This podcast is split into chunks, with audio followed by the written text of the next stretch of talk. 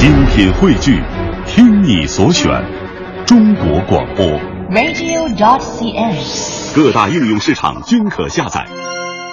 作者打通经济生活任督二脉，大家好，欢迎收听《东吴相对论》，我是梁东，对面的依然是二十一世纪商业评论发现人吴不凡，老吴你好，大家好。我不是经常去江苏嘛？那天呢，他们又有一个挺有意思的小项目活动，挺好玩。细节是我当时泪奔了。你知道，可能年纪大了之后很容易动感情，易感啊，易感啊。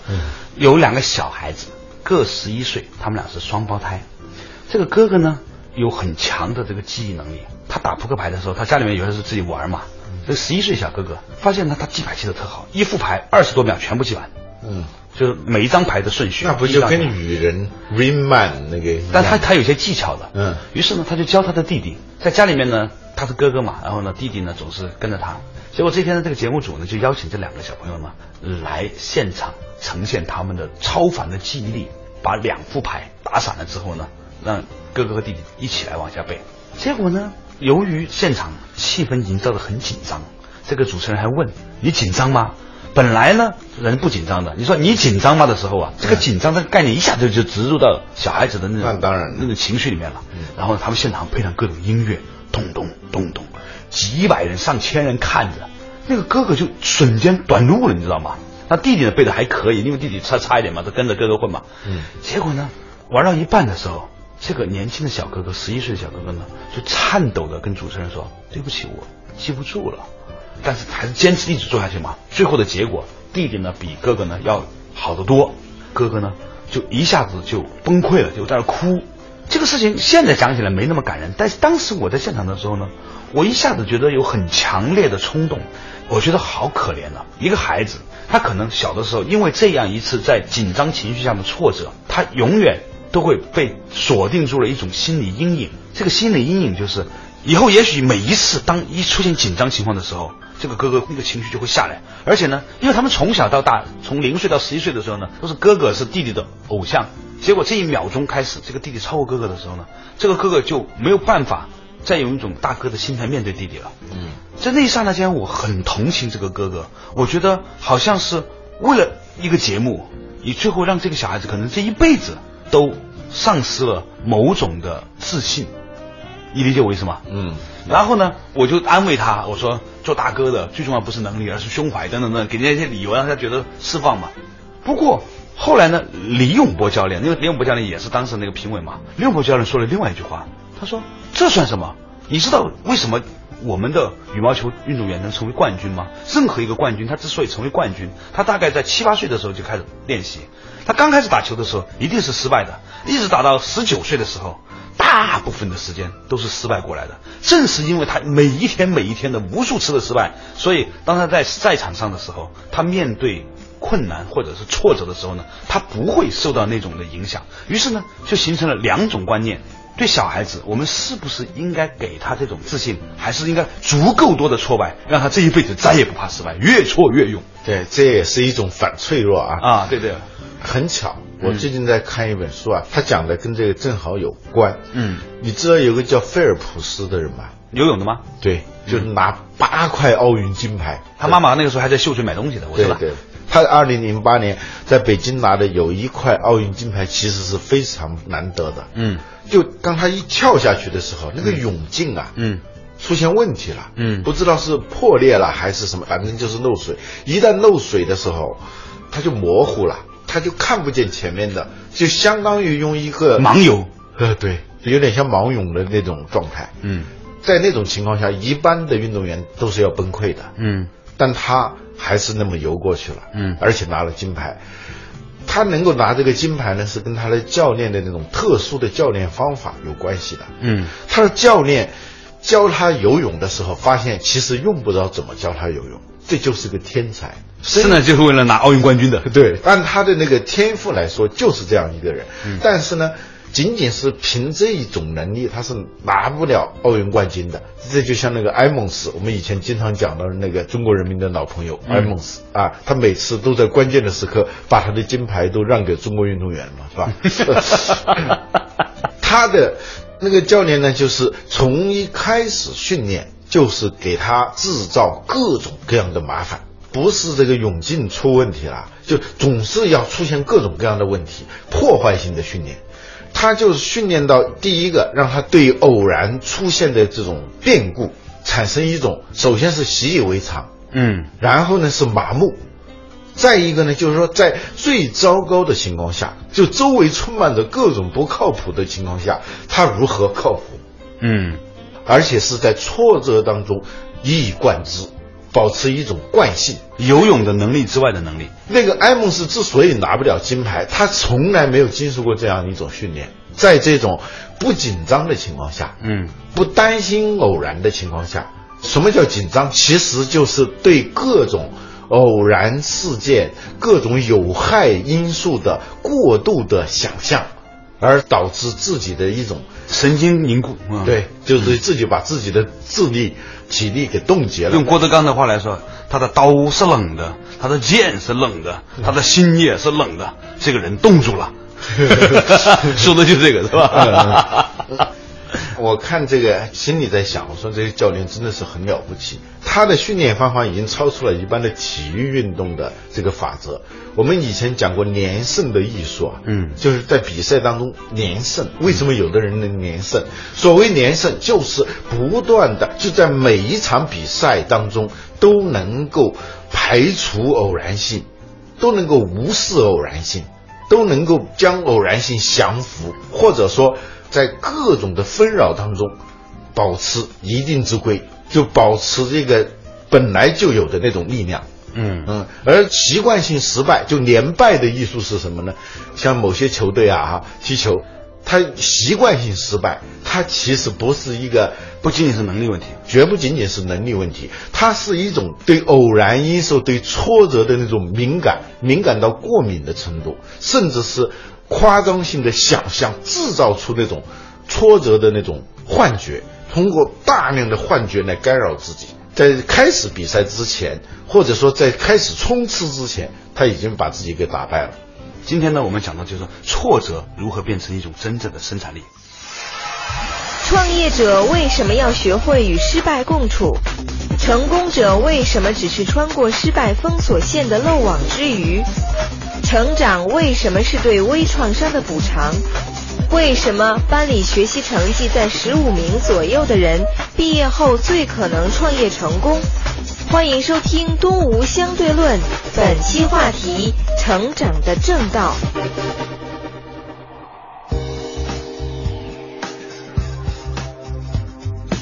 作者打通经济生活任督二脉，大家好，欢迎收听《东吴相对论》，我是梁东，对面的依然是二十一世纪商业评论发行人吴伯凡，老吴你好。大家好，今天我们讲的一个事情啊，就是有些年轻人、有些小朋友呢，他受到挫折的时候呢，我们有两种态度，一种呢觉得说他现在自信心啊很难得，我们应该以鼓励为主，给他的挫折呢，如果没有管理好的话呢，这种挫折可能会变成心理阴影。那另外一种观点就是说，他挫折了之后呢，应该再给他一些挫折，经常挫折之后他就习惯了，习惯了之后呢，他就能够超越这些挫折了。嗯，老吴呢就讲了菲尔普斯这个天生就适合做游泳冠军的人，他的教练是怎么训练他的？就是不断的给他制造各种不靠谱的，一会儿眼睛坏，一会儿怎么怎么样，让他呢对于各种偶然发生的这种不靠谱呢，产生那种充分的接受。不管怎么样，都专注于去游泳，所以呢，他最后呢就能够连胜。你说的这个事情呢，我突然不知道为什么想起了一个叫脆肉鲩的东西。吃过广东火锅的人都知道，有一种皖鱼叫脆肉鲩，它的那个皖鱼的肉呢，拿火锅涮的时候呢，非常的爽甜，甚至呢不像一般的鱼肉绵绵肉肉烂烂的，它更像鸡肉咬在嘴里面刷刷刷的。我很喜欢吃这种脆肉皖。有一次我就问，为什么这种皖鱼它就是这样的呢？我有个朋友说，哎，真是很残忍。他说呢，以前呢，这种皖鱼呢，生活在水流湍急的冷水河里面。嗯由于水很急，如果这个鱼不努力的游的话呢，它们很快就会冲到下游去了。于是，这个鱼呢就一直努力咔往上游。后来呢，因为这种鱼肉大家都知道，它吃起来呢脆而香甜，所以呢，有人呢就做了一种人工养殖，就把那个养鱼的池水啊弄得很冷，而且呢。最后面那个板子呢，弄块电极，然后前面呢拿大马力的那个水去冲这个鱼。如果这个鱼碰到那个电极的时候，啪会打起来。所以呢，它一出生的时候呢，就不停的要往前游，迎着那个冰冷的动力很大的水去游，然后呢，从小鱼苗一直游大之后呢，就变成了脆弱丸。当然，这说起来真的是很残酷的一件事情。我觉得呢。以后我们都应该慢慢去素食哈，去戒除的这些东西。其实我们吃的所有动物，说白了都是这样的一个类似的情形。不过这个故事很励志，你知道吗？就是 生于忧患，死于安乐。因为这种冰冷的河水的刺激和电极板，还有这种湍急的水呢，令得它的这个机制非常强劲。那么引申而来。对于小孩子的教育也是如此。过去呢是过度的管束，对，说这不行那不行，不知道是什么时候开始，就是转向了那个各种教育机构，他都要教你那种每天要对着镜子说十遍、二十遍，我是最棒的。说是小孩子的自信心啊很重要。如果他小的时候说的错太多呢，人会变态。只有那些小的时候呢，就得到了充分的肯定的人呢，他才不会那么在长大的过程中到处要求讨认可。你不可能不遇到挫折的，一上那个公司里头，老板把你臭骂一顿，这是很常见的事情。这是为什么八零后、九零后很容易辞职的原因呢？都不能批评的，嗯，话说稍微重一点，他就觉得我已经很了不起了，我到你这上班很给面子了，你还批评我，立马就辞职，裸辞。现在很多年轻人不都这样吗？是吧？嗯。所以呢，这就引发了我的一个思考：到底我们给小孩子的教育，应该是以挫折为主呢？还是以表扬为主呢，还是哈弗哈弗，就是一半一半呢？还是三七开呢？还是倒三七开呢？表扬该怎么表扬？批评该怎么批评？挫折该如何挫折？其实我们以前讲过，说创业过程当中一定要学会与失败共处，就是把失败认为是必然的，是必然的，是常态，把成功想象为偶然的。因为事实上就是如此。过去那种小说里头讲的，封锁线三步一岗，五步一哨，都是敌军的那个哨兵。那你最后成功，你能够从这个封锁线出来，就是带有相当的偶然性。通过你自己最大的努力，同时加上一些特别难以复制的那种运气，你就出来了。事实上，好多成功都是这样。那些讲成功学的人，他是把这个逻辑给颠倒过来的。就他以为成功是必然的，让你永远想到的是成功。其实呢，很多的所谓的成功者，不过就是在失败的那个封锁线里头的漏网之鱼而已。嗯，现在不是很多人在国学教育嘛？那这些小孩子呢，也都学得挺好。不过呢，有些家长后来就悄悄来问我，他说：“如果我儿子都学的这都是很经典的东西啊。”经典的东西里面都是讲别人好自己好嘛，然后以君子的方法来要求自己嘛。他说，如果我儿子真学成那样，回头一到社会碰到那一些不学国学、不学经典、不靠谱的人，那么我们这些受到很好的教育的孩子会不会很受伤、很挫折呢？我说有可能，但是这个东西的尺度怎么把握？你应该告诉孩子这个世界是美好的呢，还是应该告诉孩子们这个世界其实很险恶呢？对啊，老吴，我很想向你请教这个问题。我们说这个反脆弱的能力是怎么培植起来的？它叫微创伤。就在这里头，他要把握一个原则，就是微创伤、微挫败。小孩啊，他在成长的过程当中，不断的要给他创伤，嗯，不断的要给他挫败。但这种挫败呢，有点说你说的那个痒。介乎疼痛和没有感觉之间的一种状态。嗯，它其实，在某种程度上，它要引发一种微创伤。嗯，对待小孩的那种教育啊，应该是这样一种状态，就是让他常常跟挫折、跟那些负面的东西正面相遇，同时呢，又不能够让这些挫折大到能够完全打消他的自信。完全让他产生一种习惯性的挫败感。有一种统计说，大学里头十五名左右的人，嗯，是最有可能创业成功的，最有可能成功的。你看这个班多少人？二十个人呢，还 是一百个人？一般的大学班上吧，对吧？五十到八十个。他 们哪有？你没上过大学哇？我们班就是五十多个到八十多个。哇，那你们什么大学？五十个到八十？我告诉你，现在大学人更多了。你们什么大学？你那大学已经非主流了。我跟你讲，一般说我们按四十个人算吧，十五个人啊，属于前三分之一，对吧？在前三分之一，这个一般排前三名、前五名的那些人，最终成就都很一般，很一般。偶尔的也有漏网之鱼的，比如说他会考试。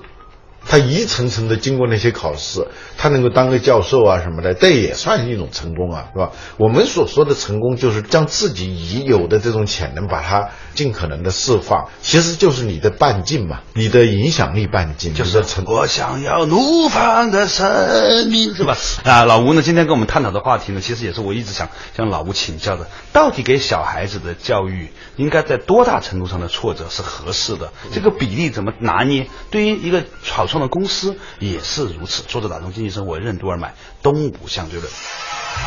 自信和他信有什么区别？什么是自在的动力？美感和快感为什么都是适度压抑后的突破与释放？改变一个人的习惯，一个组织的文化，为什么都应该从小处着手？什么是成长的正道？欢迎继续收听《东吴相对论》，本期话题：成长的正道。作者打通经济生活任督二脉，大家好，欢迎收听《东吴相对论》，我是梁东，对面的依然是二十一世纪商业评论发行人吴伯凡，老吴你好，大家好。哎，我们今天谈论的话题呢，就是对于儿童教育吧，有一种观点认为要尽可能的给孩子一些鼓励，另外一种呢，就是说得从小打击他，让他呢面对挫折呢毫不手软，毫不心软。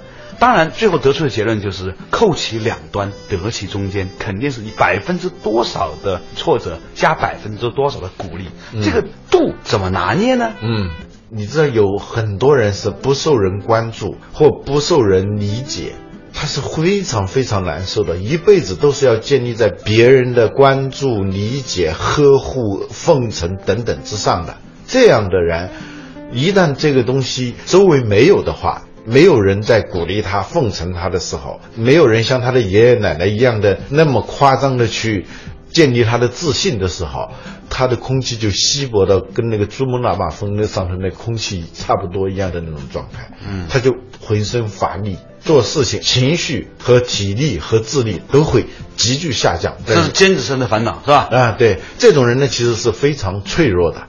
如果一个人啊总是从别人那里去找自信的话，他很少在自己的身上自己跟自己找到自信。所谓自信，说白了是自己信自己，而那一种说借助于别人的鼓励来建立的所谓的自信，那叫他信，那不叫自信。而且呢，就是说时不时的会被老师批评一下。那个，但是有没有太致命的打击，也不至于开除，是吧？对对对，时不时的呢被同学讥讽一下，他这种状态下，他就会暗中就触发那种，就这些人呢，在某种程度上他是为自己活的，他不会知道你小的时候在大概多少名左右我是经历过两个阶段哈，啊？从小学一年级一直到高中毕业啊，都是第一名啊我这样说是一种反省。你从小就是别人家的孩子是吧？就是别人说你看看别人家的孩子 不不不，你就这种是吧？对，一样考试讨厌。我有一回考过一次第二名，你知道那种痛苦，我现在想起来都像做噩梦一样的。就是突然发现，就所有的人都是一种奚落的、嘲笑的眼光看着自己。好可怜呢！你们这尖子生的都这样，我从来没有一个时刻像现在这样这么同情那些尖子生。为什么我到差不多四十岁的时候才听到这句话呢？我小的时候就是五名到十五名之间的人。对对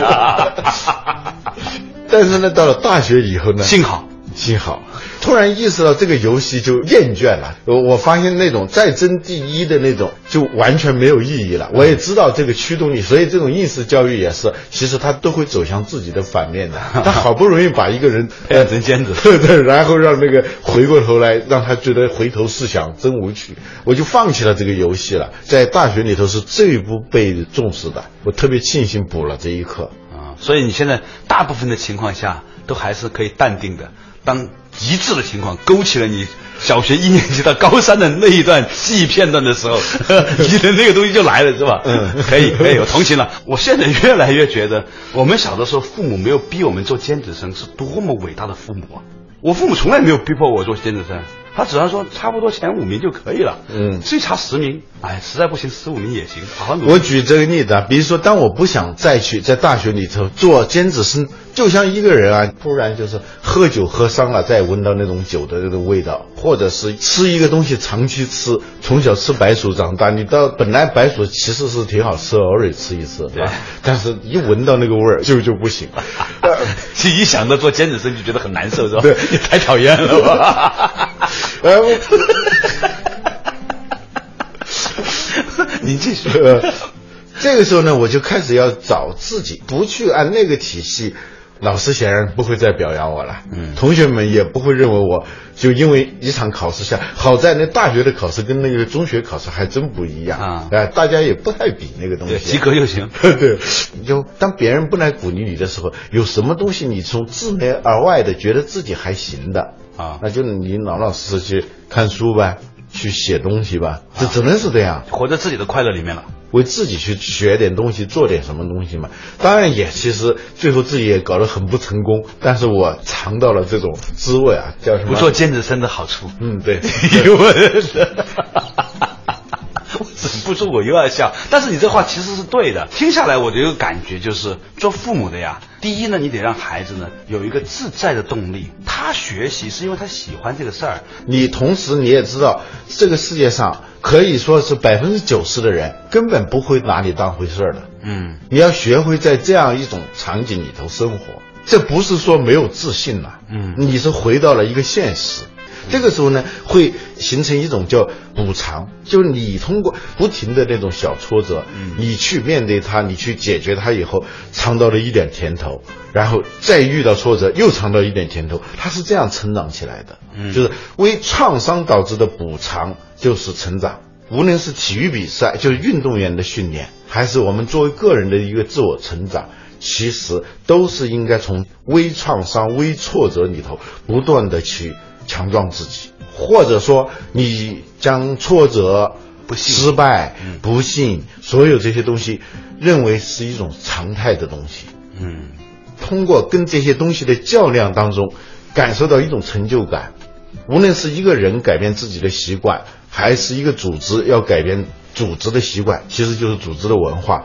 你一定要从一个很小的习惯改起，就是不那么难的习惯开始改起。一个人一看自己浑身都是毛病，我要改掉什么什么，改掉一二三四五六七八九十，就你改一改，发现最后改不掉嘛。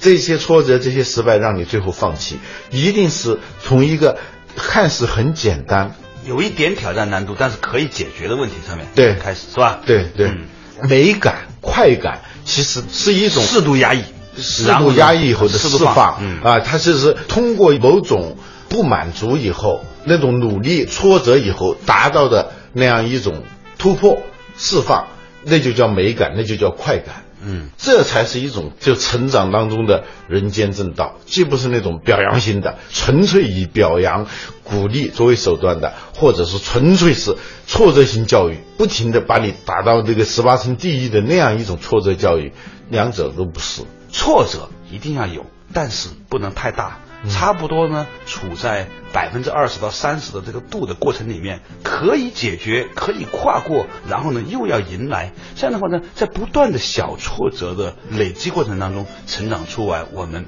与挫折、失败共存，并且转换失败为进一步的成功的这样的一种心智模式。也许这是我们给孩子的最重要的礼物。好了，感谢大家收听今天的动物相对论。